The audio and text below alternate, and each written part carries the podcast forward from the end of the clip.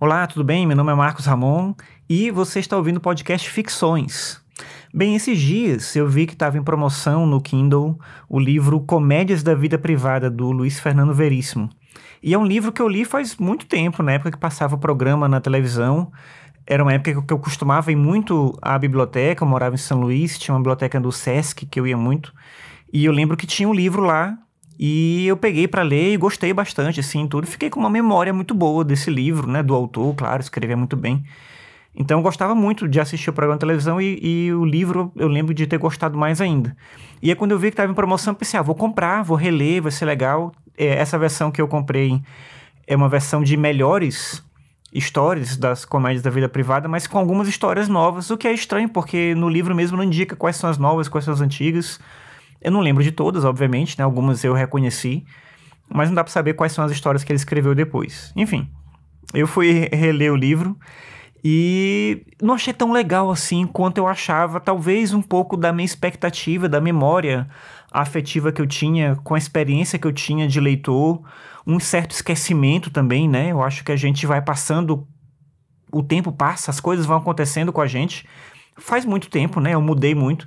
E isso me faz pensar uma coisa: se. A gente costuma dizer que quando a gente é, relê um livro ou assiste um filme uma segunda vez depois de muito tempo, a experiência certamente é diferente, porque, obviamente, o livro continuou mesmo, é, aquele filme continuou mesmo, mas você mudou, você teve outras experiências, você percebe outras coisas ali. Então, acho que em parte é isso. Obviamente não foi o livro que mudou, né? O livro continua lá, exceto as novas histórias, que eu, de novo, não sei quais são. Mas o livro continua ali, as histórias são aquelas histórias. Mas é, elas não dialogam mais comigo do mesmo jeito. Porque eu já sou diferente, já passou muito tempo, né? Já vivi outras coisas. Acho que a noção de humor também, ela é diferente. Aquela escrita dele não tem, talvez, aquele, aquele gosto de novidade que tinha naquela época para mim. Mas, ao mesmo tempo, eu fico pensando que de uma certa forma é como se o livro tivesse mudado, como se o texto tivesse mudado.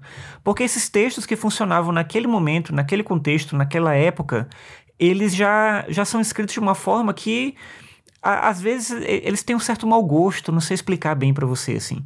E com isso eu não quero dizer que eu não estou recomendando, vai parecer que eu estou dizendo para você não ler, né? Na verdade, eu diria para você ler. Se você nunca leu, você lê com certeza. Se você já leu, eu acho que vale a pena voltar até para poder reconhecer esses elementos e perceber algumas coisas. Mas eu acho que o, o mundo se transformou tanto que algumas coisas que ele escreveu não envelheceram tão bem, sabe? Assim, então, é, é um tipo de humor que ele já não traz essa, é, é essa coisa de estar tá conectado com o tempo. Então, é como se o livro tivesse mudado também. Não sei se, se isso faz muito sentido.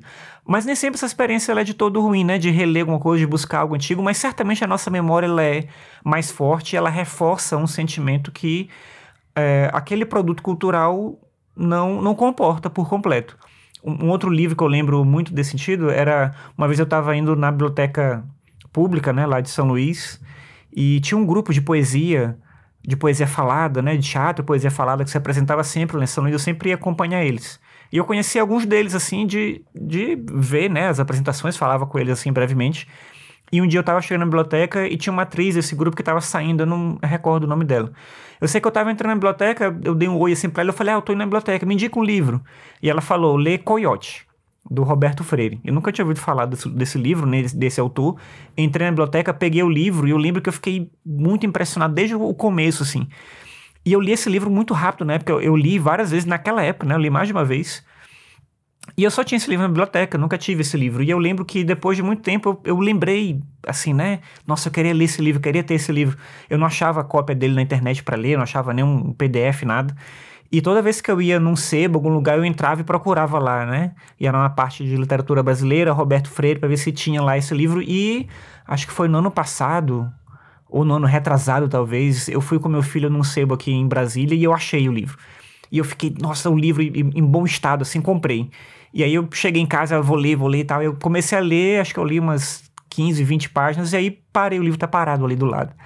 Mas eu vou voltar porque é, ele me traz essa sensação boa, né, de memória, e ele realmente é bem, bem bacana, assim, bem, bem incrível, desde o começo. Tem uma cena no começo, assim, que é muito... Várias cenas, né? E algumas eu lembro, outras eu quero relembrar, mas por algum motivo que eu não sei explicar também, essa vontade que eu tinha de que se eu pegar esse livro eu vou devorar ele todo de novo, que nem eu fiz quando eu era adolescente, não, não veio para mim. Eu li aquelas 15 páginas e falei, tá, depois eu leio e encostei o livro e não voltei mais. Eu acho que essa é uma marca da gente em relação aos produtos. Muitas vezes, talvez não sei, talvez eu seja um pouco pessimista aqui, mas às vezes talvez seja melhor só lembrar e não retornar. O que, que você acha?